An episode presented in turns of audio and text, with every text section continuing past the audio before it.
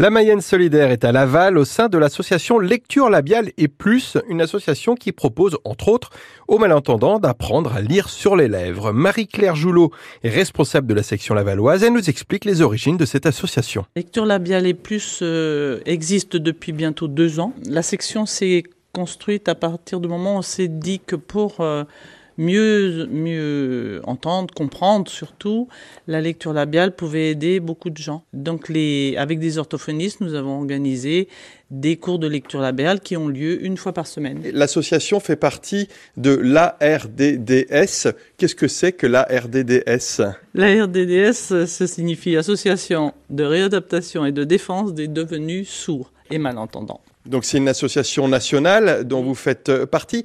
De manière générale, qu'est-ce qu'elle fait cette association? De quelle manière elle, euh, elle défend les devenus sourds? Euh, Elle permet à des gens de s'informer avec son, sa revue 6 millions de malentendants, qui donne des tuyaux, qui donne des conseils, qui donne des, des, informations sur les, les, progrès techniques et technologiques qui peuvent aider à à être mieux appareillé, etc., à trouver les, les bons moyens. Euh, si je comprends bien, il n'y a pas de personnes sourdes, il n'y a que des personnes malentendantes, éventuellement appareillées? Oui, c'est ça. C'est des personnes plus ou moins sourdes qui sont toutes appareillées. Et il y a même des gens qui ne sont pas sourds et qui suivent les cours de lecture labiale. Est-ce qu'il y a d'autres choses que vous avez pu faire euh, depuis ces deux ans que l'association a été montée, des événements peut-être? Alors il y a eu des réunions informelles un peu au départ pour se connaître pour euh, connaître les désirs de chacun. Donc il y a eu ensuite, euh, à un moment où on a fait le bilan de l'année, un,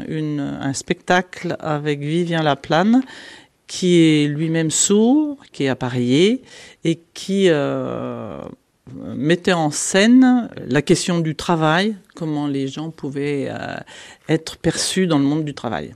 C'était très enrichissant. L'association propose donc des ateliers pour apprendre à lire sur les lèvres, ateliers destinés aux malentendants bien entendu, mais également aux entendants. Elle est située à la maison de quartier d'Avenières à Laval.